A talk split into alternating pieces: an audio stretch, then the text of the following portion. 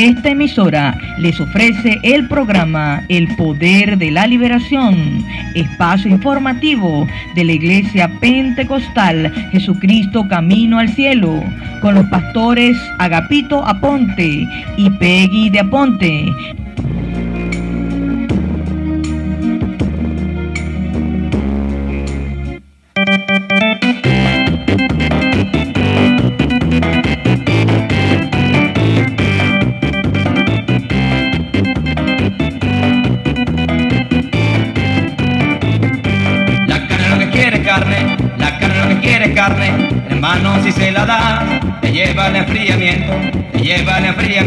Y te puede descarriar. La carne lo que quiere es carne, la carne lo que quiere es carne, la carne no quiere orar, no quiere ir a las vigilias, no quiere ir a las vigilias ni tampoco ayunar, no te dejes dominar, tú tienes la autoridad, hermano reprende al diablo, se acerca el juicio final, no te dejes dominar, tú tienes la autoridad, hermano reprende al diablo, se acerca el juicio final, y el que está tibio no se va, porque Dios lo vomitará, y el que está tibio no se va, porque Dios lo vomitará, y el que está tibio no se va, el diablo lo recogerá, y el que está tibio no se va, se lo lleva el diablo para allá, y el que está tibio no se va, porque Dios lo vomitará, y el que está tibio no se va, porque Dios lo vomitará, y el que está tibio no se va, el diablo lo recogerá, y el que está tibio no se va, se lo lleva allá.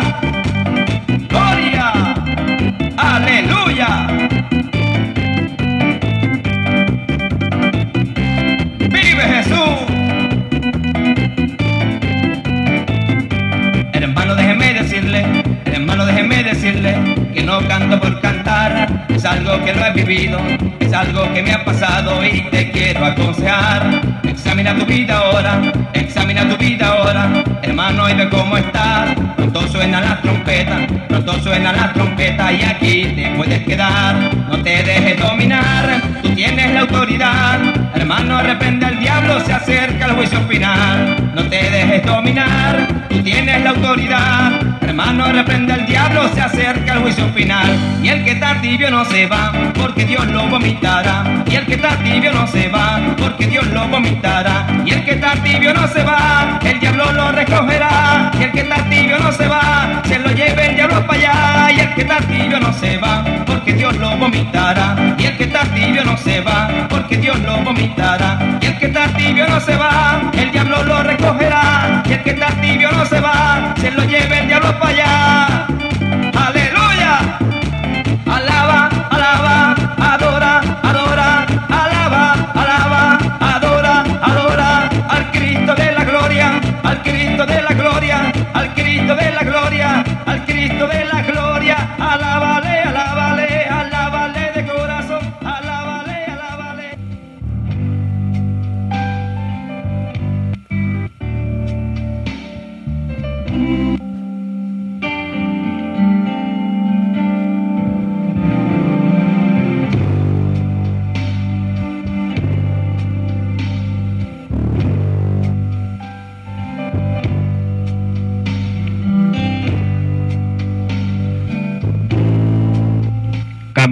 Con Jesús.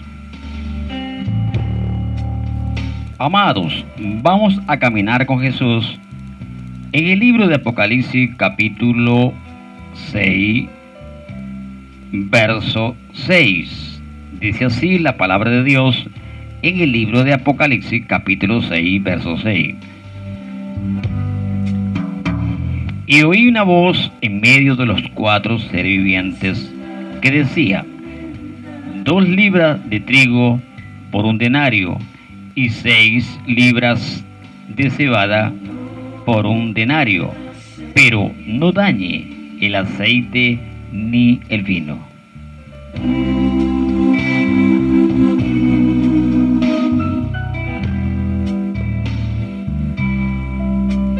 Amado, hoy quiero hablarle acerca mm, de este capítulo y versículo en el libro de Apocalipsis. Quizás muchas veces ha leído usted este mm, versículo acerca del denario y porque es una palabra no muy común hoy en día, que no se usa, porque era una moneda circulante en el tiempo de Palestina cuando el Señor andaba pues con sus discípulos y era la moneda del César en aquel tiempo, moneda circulante para el momento. Pastor, ¿pero qué tiene que ver el denario hoy en día? ¿Acaso la moneda más fuerte del mundo no es el dólar ahora? Bueno, con la ciencia y la tecnología, estamos escuchando sobre el Bitcoin, sobre la criptomoneda, etcétera. Pero vamos ahora también leer en el versículo 5 de ese mismo capítulo, capítulo 6, cuando abrió el tercer sello, oí al tercer viviente que decía, ven y mira. Y miré, y aquí un caballo negro, y el que lo montaba tenía una balanza en la mano. Y de ahí donde habla pues mm, acerca del denario. Dos libras de trigo por un denario y seis libras de cebada por un denario, pero no dañe el aceite ni el vino. Yo sé que usted, como estudioso de la palabra de Dios, la has escuchado en otro momento que habla acerca de que el anticristo, cuando comience en la gran tribulación a tomar control, va a ser como algo así como un dictador mundial. Él dice que nadie podrá comprar ni vender al menos que tenga la marca de la bestia, o sea, su nombre. Y usted sabe que el pueblo de Dios, usted y yo, vamos a ser arrebatados. Nos iremos en el arrebato de la iglesia. Eso ya no nos va a importar lo que estamos leyendo. Pero ¿por qué te quiero mencionar acerca del denario? Por supuesto que si usted se encuentra en Latinoamérica, se encuentra en, Europa, no te va a servir de nada esta moneda en caso que te quede después del rapto de la iglesia, después del arrebatamiento de la iglesia, no te va a servir de nada porque aquí estamos hablando es para los israelitas. El Apocalipsis prácticamente se escribió no para nosotros, se escribió para los israelitas. Recuerde que el Evangelio, los 144 mil van a hablar acerca de esto los dos olivos van a estar profetizando. Pero ¿por qué te quiero mencionar esto? Porque quizá usted como predicador o como eh, que escudriña la palabra de Dios nos interesa este tema acerca del denario. Pero ¿cómo van a hacer entonces los israelitas para comer, para poder vender y comprar? O viceversa, para vender y comprar, adquirir alimento. Ellos a través de sus predicaciones, a través de los 144 mil, van a entender el mensaje completo del Nuevo Testamento.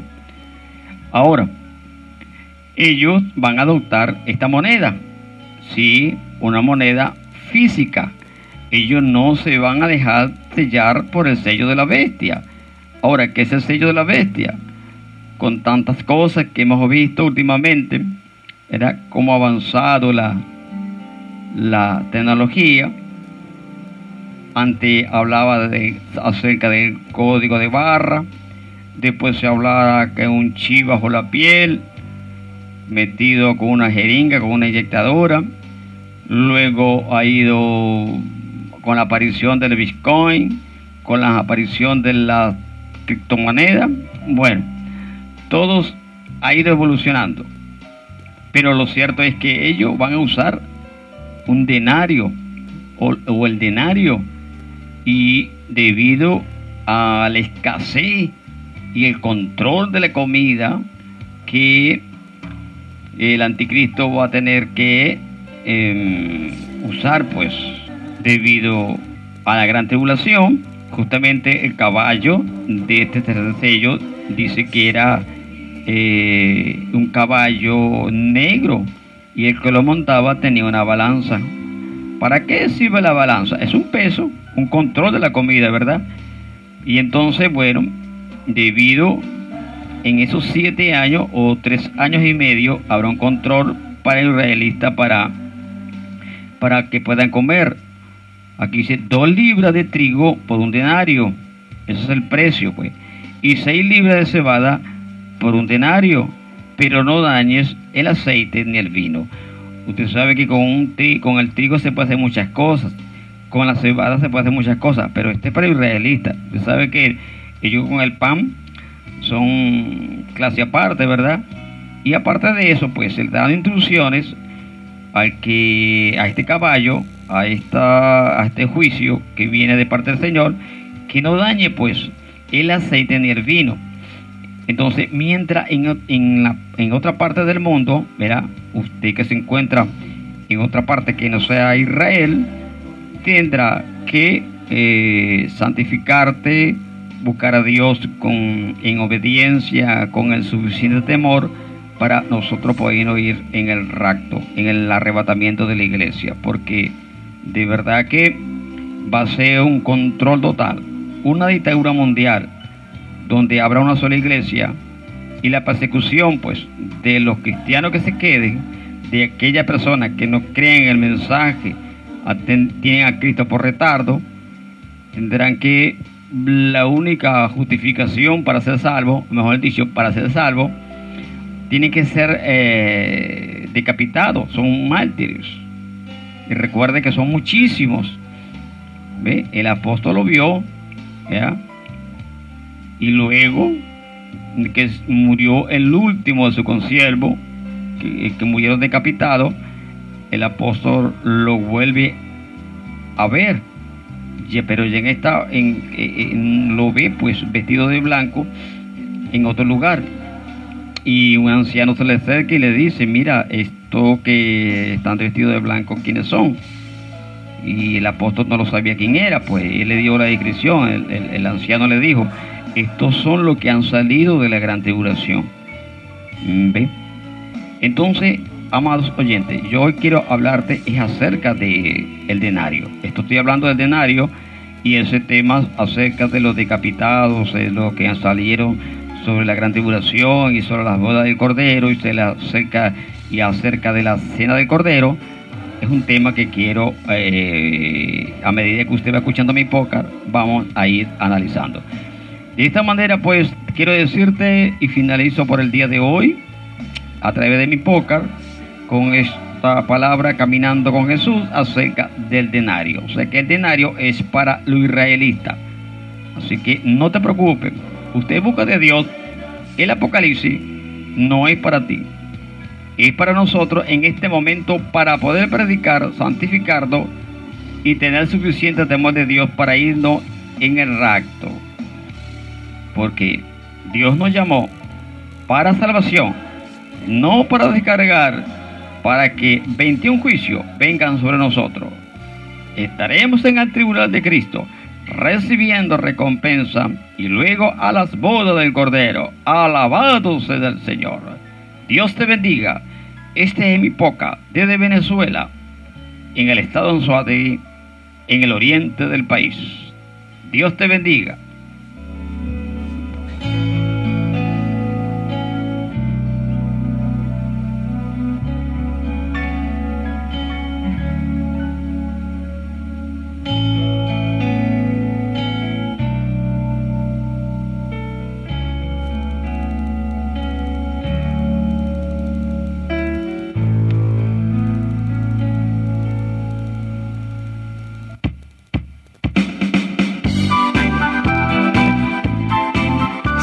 Alegre y optimista.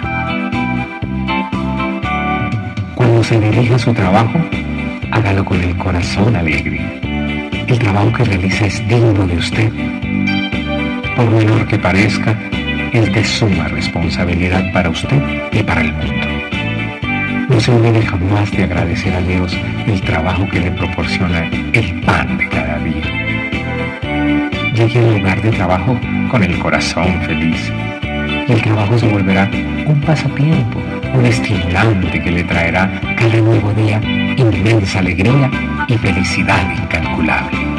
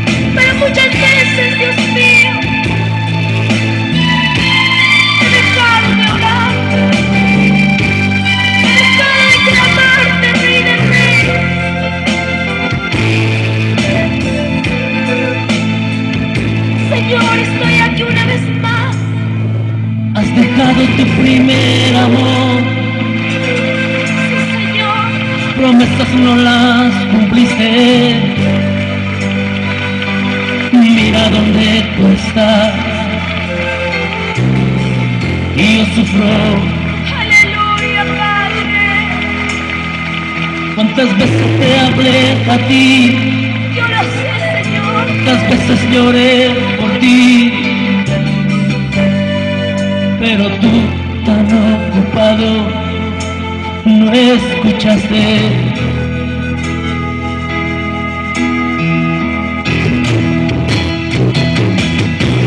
¿Cuántas veces? ¿Cuántas veces? He llorado. ¿Cuántas veces? ¿Cuántas veces? ¿Cuántas veces? He llorado por ti. ¿Cuántas veces?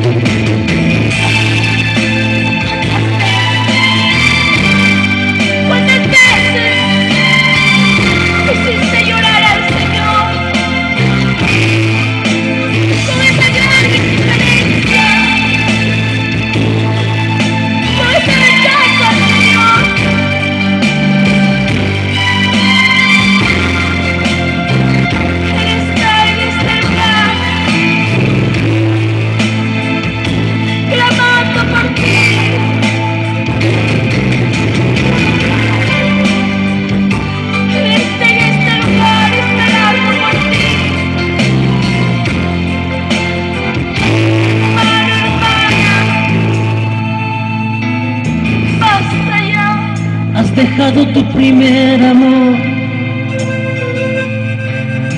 Promesas no las cumpliste.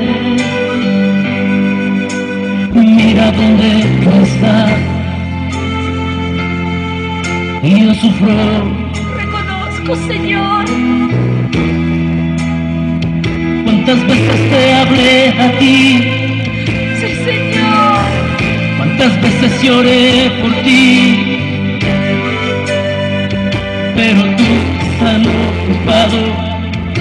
No escuchaste.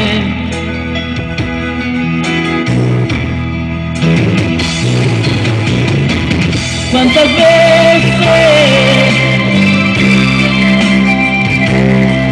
¿Cuántas veces? He llorado por ti, cuántas veces, cuántas veces, cuántas veces, cuántas veces,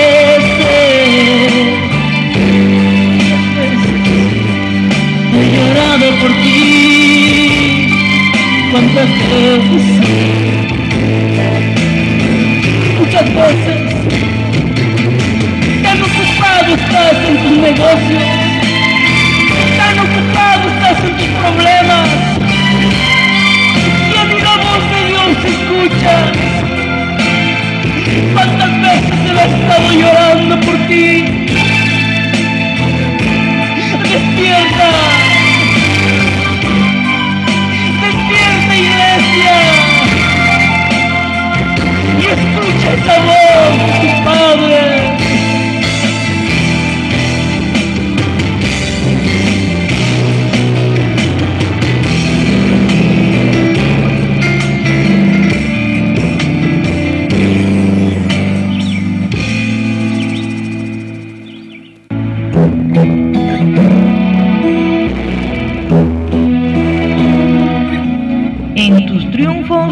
Soy tu victoria, en tus problemas tu salida, en las pruebas tu fortaleza, en momentos de dolor soy tu consuelo, porque te amo atentamente tu Dios. Estás en sintonía del programa El Poder de la Liberación.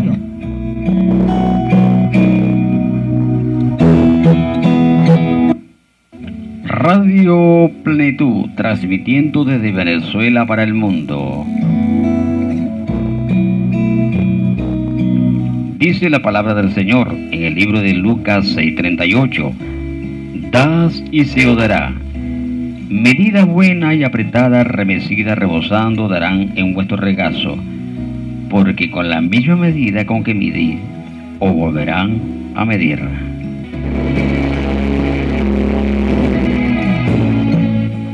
Amados que me escuchan cualquier parte del mundo, Dios te bendiga ricamente. Lucas 6:38. Y con esta palabra quiero decirte que Dios te está diciendo, existe una ley de la reciprocidad divina, donde usted da y Dios te da. Primero hay que dar para poder recibir. El mismo Dios, Padre Creador, dio su Hijo y usted ahora es su hijo. De esta manera, la palabra del Señor dice que cuando tú das, Dios te da, da y se os da. Medida buena y apretada, remecida y rebosando darán en vuestro regazo, porque con la misma medida con que medí, os verán a medir. ¿Qué significa esto? Esta palabra significa que la ley de reciprocidad divina se refiere a tu conducta también, de cómo eres, cómo eres con el prójimo, cómo eres con tu hermano. Porque en el versículo 37 dice así, no juzgue y no seréis juzgado, no condenes y no seréis condenado, perdona y seréis perdonado.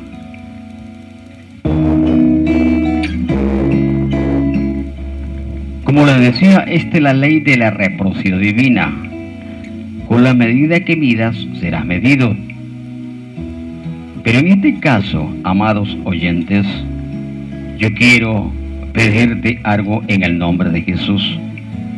Nos encontramos en Venezuela, donde para nadie es, es mentira que después de la pandemia todo ha cambiado.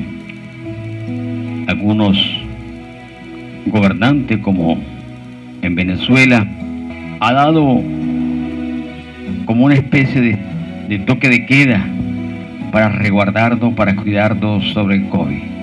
No lo critico porque nos ha ayudado de mucho, ha bajado la mortandad entre nosotros. Venezuela se encuentra en este momento con un bloqueo económico de parte de los Estados Unidos. Eso hace que nuestro proyecto por adquisición de equipo y muchas otras cosas para el emprendimiento de nuestra obra, nos encontramos un poco escaso para seguir adelante. Y aprovechando lo que Dios nos aconseja, he tomado este versículo bíblico para ver si en el mundo, usted que se encuentra en cualquier parte del mundo, sé que hay sintonía en Alemania, en los Estados Unidos, en Chile, en Perú, en Guatemala, en Honduras, en México, en Brasil, en Trinidad y Tobago, en Colombia, en varios países del mundo nos están escuchando ahora. Quizá usted ha dejado de diezmar o eres una persona diezmita, Señor. Esta palabra también es para ti. Dice en el libro de Malaquía capítulo 3, verso 10, trae todos los diezmos al alfolí y hay alimento en mi casa. Y probame ahora en esto, dice Jehová de los ejércitos, si no abriré la ventana de los cielos y derramaré sobre vosotros bendición hasta que sobreabonde. En el versículo 8 de este mismo capítulo dice así, ¿robará el hombre a Dios? Es una pregunta. Y contesta, pues vosotros me habéis robado. Y dijiste, ¿en qué te hemos robado? En vuestros diezmos y ofrenda. En el verso 9 dice así, Maldito soy con maldición porque vosotros, la nación toda, me habéis robado. Algunos dirán, pastor, pero eso es para israelista. Eso ya está en el, en el Viejo Testamento. Bueno, acabamos de leer en Lucas 6:38. Das y se os dará. En general, y la ley de la reciprocidad divina. Jesús está confirmando así que es mejor dar que recibir. Y cuando usted da a Dios la décima parte de su ganancia, el 10% de lo que usted gana, de lo que usted recibe en una venta, su salario, Dios te va a honrar. Dios promete quitar toda maldición de nuestras vidas. ¿Y qué ganas con esto? Lo que estamos haciendo. Yo estoy haciendo de pócar mi deseo mi corazón es tener una, emisora local que abarque mucha manzana a nuestro alrededor, aquí en Barcelona, que llegue hasta Puerto La Cruz, más allá de Puerto La Cruz, Puerto Pírito. Lo que han vivido en Venezuela y conocen a Venezuela, sabe que tiene una parte oriental, a la orilla del mar hay muchas emisoras acá en Venezuela, pero comprar equipo es un alto costo y por eso yo quisiera darte en esta hora, si eres una persona dádiva, si eres una persona que te gusta ayudar a la obra de Dios, si lo hay. Es como en el caso de Chile. En el Chile hay una hermanita, Dios me la bendiga ricamente envió una caja de Biblia para los hermanos aquí en Venezuela. Y sé que está cosechando, y usted también va a cosechar. Quizá no puedas enviar Biblia, pero si puedes enviar tu diezmo a través de un número de cuenta que te puedo dar para que pueda ayudarnos. Quizá no con tu diezmo o con una pequeña ofrenda. De poquito a poquito vamos reuniendo y podremos comprar los equipos para una emisora y llevar mensaje de salvación a todos los rincones de acá del oriente del país y fuera de Venezuela como lo estoy haciendo a través de este podcast. El número de cuenta aquí en Venezuela es 0102 0402 05 0 0, 0, 0. Repito nuevamente. 0102 0402 05 0 0 0 0 3 7 1 2 8 9 esto es cuenta corriente del Banco de Venezuela. Mi número de cédula es 6 262 764 y mi número afiliado para el pago móvil, si alguien me está escuchando en Venezuela, es el 0414 198 2264. Y mi WhatsApp en Venezuela es 04 24 128 70 17.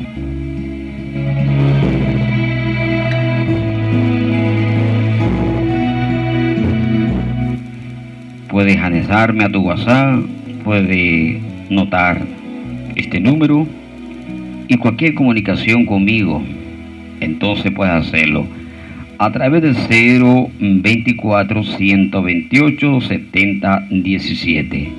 Yo soy el pastor Agapito Aponte, responsable y fundador de la iglesia Pentecostal Jesucristo Camino al Cielo. Tenemos una congregación en Caracas, en Turba, Estado Miranda, y otra acá en Barcelona, en el estado de Anzuategui, en la manzana 20 de la Ponderosa número 182. Estamos a su orden. Dios lo bendiga ricamente si has entendido este mensaje.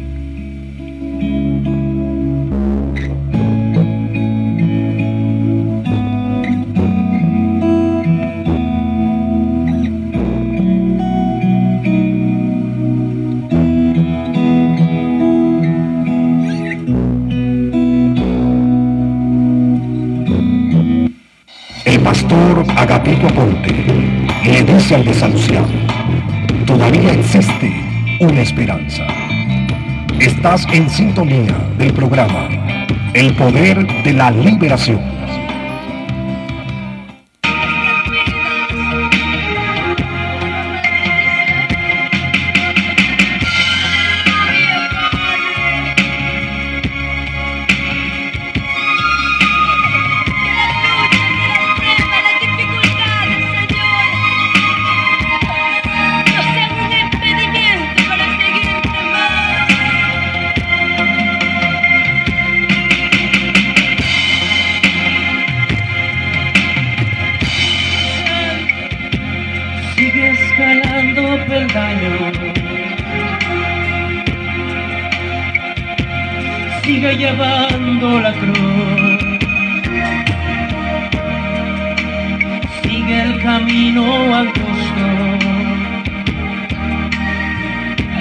Cristo es mucho mejor.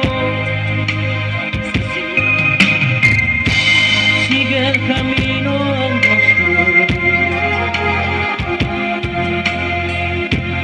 sigue llevando la cruz. Sigue el camino angosto. Con Cristo es mucho mejor.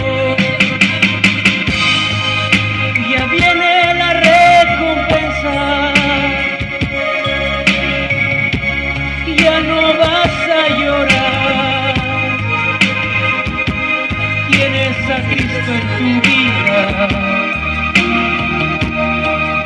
Por eso debes escalar. Ya viene la recompensa.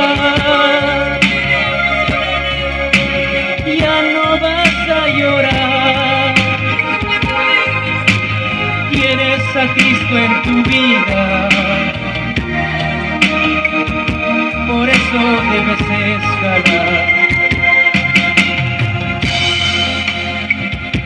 A veces te sientes tan débil, ya no quieres escalar. Alza tus brazos al cielo. Viene Cristo, fuerzas te da. Veces te sientes tan débil, ya no quieres escalar. Alza tus brazos al cielo. Viene Cristo, fuerzas te da. Levanta tu voz y ya viene la recompensa, ya no voy a llorar. Tengo a Cristo en mi vida, por eso debo escalar. Ya viene la recompensa,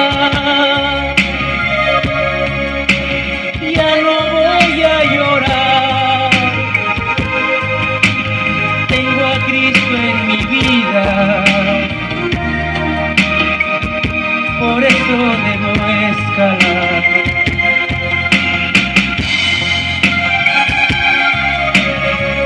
Ahí donde estás, sigue escalando.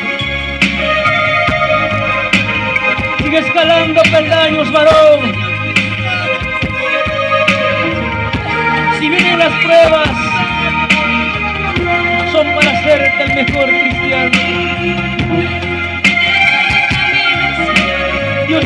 Estos tiempos probar tu amor. Adelante, hermanos.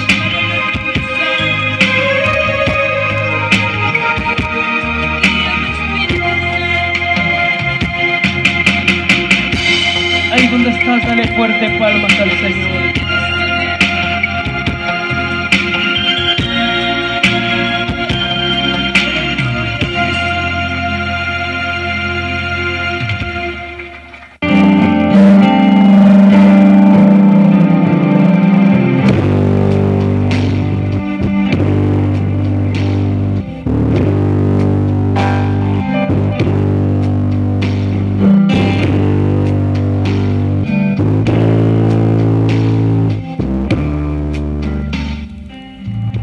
Gotas de agua abren la piedra, no por su fuerza, sino por su constancia.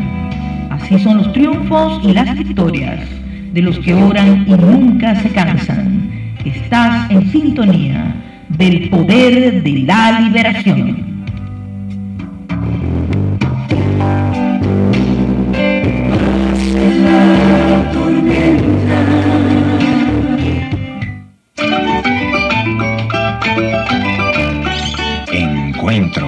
Con ustedes, su anfitrión, Ernesto Pinto. Depresión, angustia, ansiedad, desesperación, culpa, tensión, vergüenza, rabia. Síntomas físicos y psicológicos propios de una pareja donde hay agresión física o verbal. Mi amigo, la violencia es un ciclo destructivo que necesitará ser tratada profesionalmente.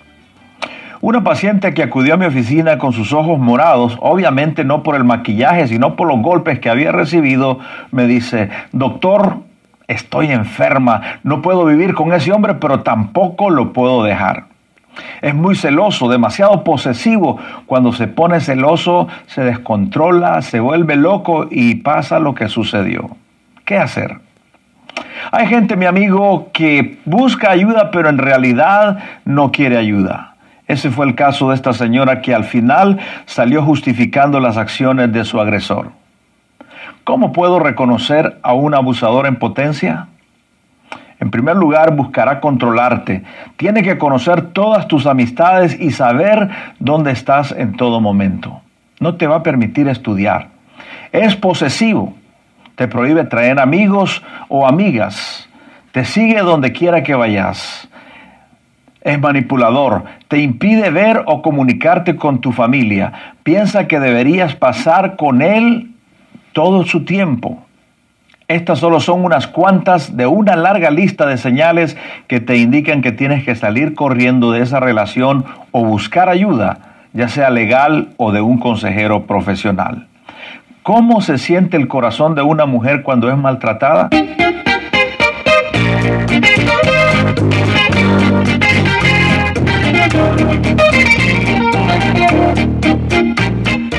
Hoy conversaré con mi buen amigo Rogelio Curruchich.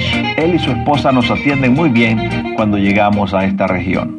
Conozcamos un poco a nuestro amigo Rogelio. Bienvenido. Bueno, nosotros en, nuestra familia somos nueve. Murieron, Nueve hermanos. Nueve hermanos. Murieron tres, quedamos seis. De los, de los seis, yo soy el único que acepté al Señor.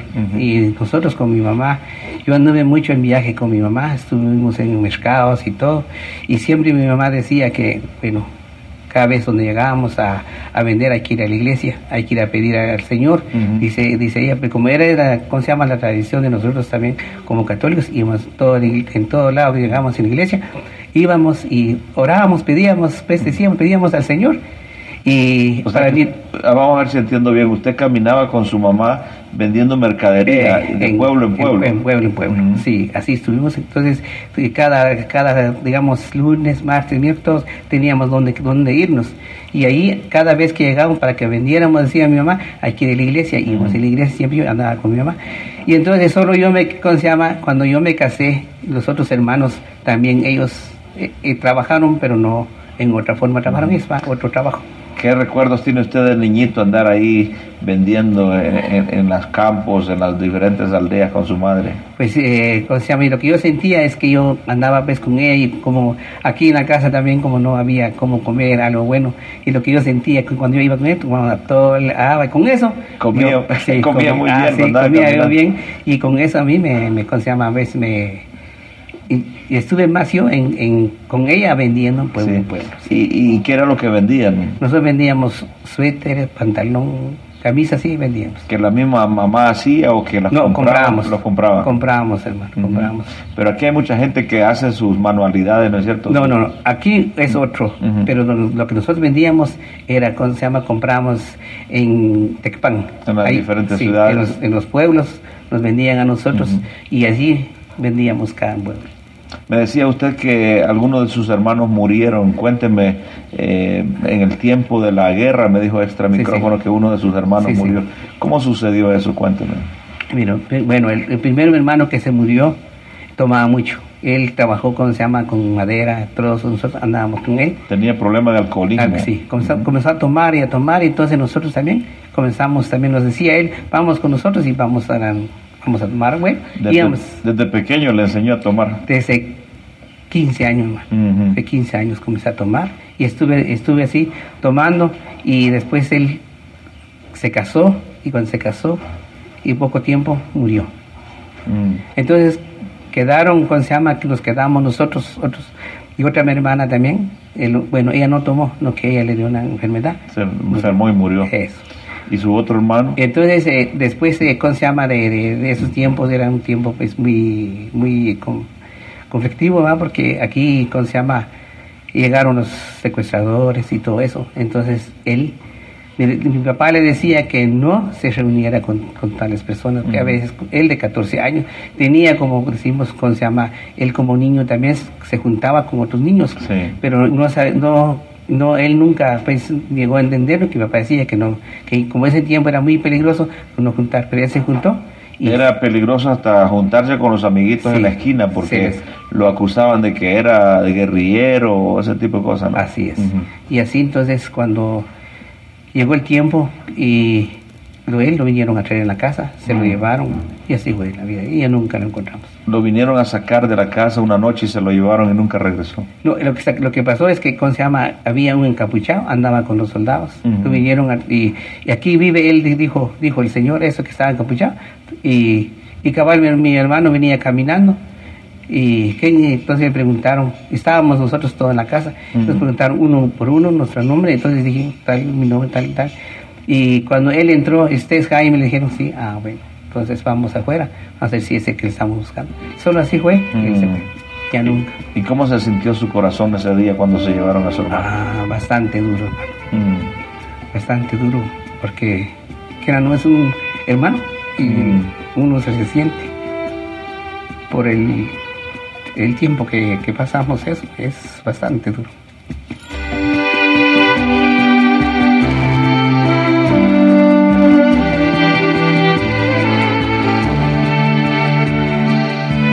Muchas gracias por continuar con nosotros. Guatemala es un país que visito frecuentemente y ahí he hecho buenos amigos entre nuestros hermanos y hermanas de los pueblos autóctonos de nuestra querida Mesoamérica.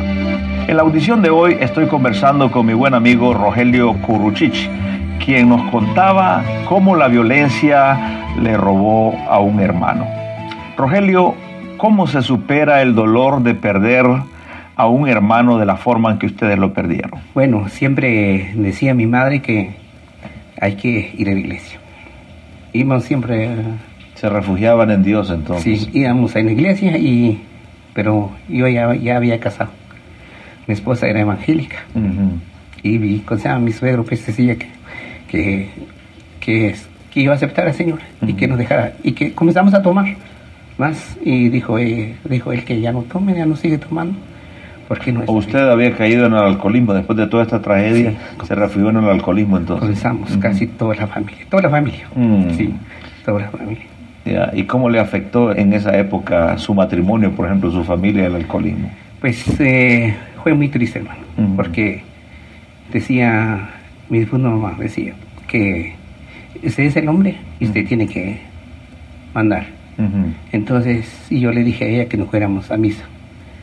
Se fue como una vez conmigo o dos veces, pero Ujú. yo la- entonces yo soy ya solo le mandaba que vaya y yo no me iba, y yo no, no iba a misa.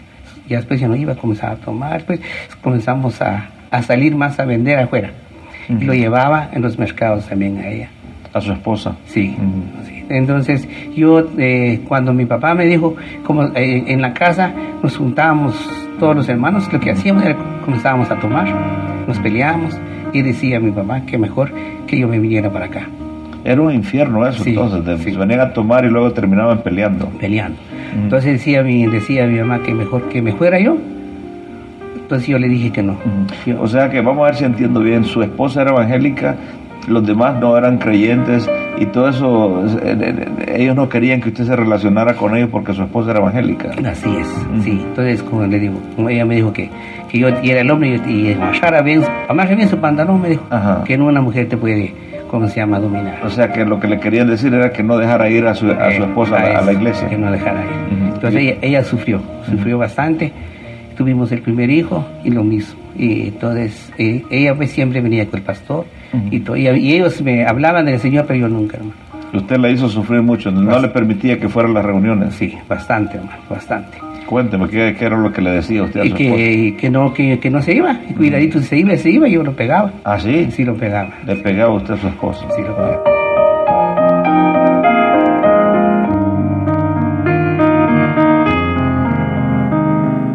Rogelio, ¿cómo se sucedió ese cambio de 180 grados en su vida? Y yo escuché un programa en televisión. Cuando yo vi y me sentía yo pues eh, como que en el corazón y algo me decía, como le cuento, cuando iba a misa, ya después yo ya no, ya no, ya no, cuando el sacerdote pues daba su predicación, ya no. Entonces yo le dije a mi esposa, le dije, mire, sí, dice ¿qué pasó? Es que yo ya no me siento bien. ¿De dónde? En la iglesia. Ah, sí, pues, ¿y por qué no se va conmigo? Ujú. Bueno, es otro día. Pero ya no me sentía bien y el hermano pastor siempre insistía y me decía, y yo, y nosotros siempre lo llamamos para un cumpleaños. Y venía él a orar con nosotros. Y entonces cuando llegaba su cumpleaños de ella también, decía el hermano pastor, dele regalo a su esposo. Dele un regalito a su Sí, esposa. acéptelo, acéptelo. Gracias, hermano pastor. Y así le decía yo. O sea que el regalo que él le pedía que le diera es que usted entregara su vida a Cristo. Así era, sí. Cuando el hermano predicador me dijo, bueno, eh, un- el Señor me dijo, ya, ya, ¿cómo se llama? ¿Qué piensa ahora? Me dijo él. Y es tiempo ahorita. Me dijo, pero primero vamos a orar. Me dijo, oró el hermano por mí y me dijo, ¿qué tal si el Señor viene hoy? Y su vida lo pierde, me dijo. Y su esposa lo va a perder, me dijo. Mm. Acéptelo. Entonces finalmente le dijo al Señor, bienvenido a mi corazón. ¿Recuerda esa oración? ¿Qué le dijo al Señor usted en esa oración? Sí, que- sí, hermano. Entonces yo dije, gracias, hermano, dije, lo acepto. Y en ese momento sentí un alivio en el corazón y sentí parte de ellos. Se Le di sintió al Señor, parte de ese grupo. Únicamente como yo no sabía orar solo, y dije, gracias, Señor. dije, Mm. Gracias, Señor. Que, y, y después, como así es, hermano, me llegó otra vez en la mente, ¿qué hice? En mi familia. Ujú. Y después de que ese momento que usted dice que se sentía muy bien en su corazón, llega su esposa y ¿qué le dice a su esposa a usted? Yo le dije que, que ¿cómo se llama? Había aceptado. Y ella, me, ella no, no mucho me creía. ¿Será? Me dijo. No le creía. No, porque yo ya varias veces, hermano. Pero yo le dije que sí era verdad. Después hermano pastor vino con nosotros, vino a orar con ella y todo. Y de ese día estoy feliz.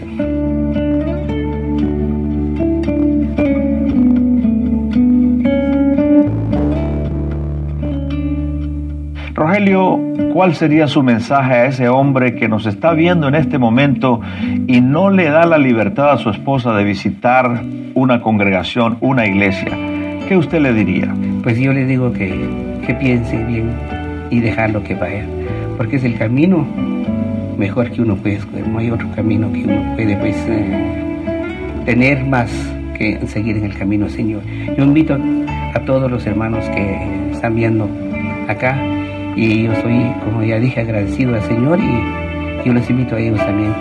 Si no tienen una congregación, que busquen al Señor. Busquen una iglesia donde ellos pueden también encontrar la paz en su corazón como he encontrado yo. Gracias hermano, agradezco bastante, dije, gracias bastante hermano Pastor Ernesto.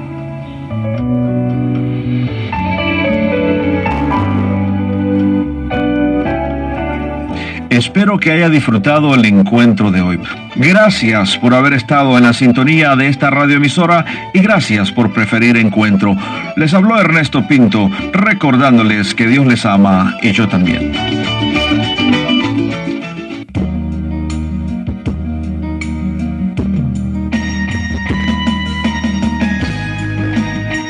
Esta emisora les presentó el programa El Poder de la Liberación, espacio informativo de la Iglesia Pentecostal Jesucristo Camino al Cielo, Les invitamos a un nuevo programa con los pastores Agapito Aponte y Peggy de Aponte. Queden todos en la paz del Señor Jesús.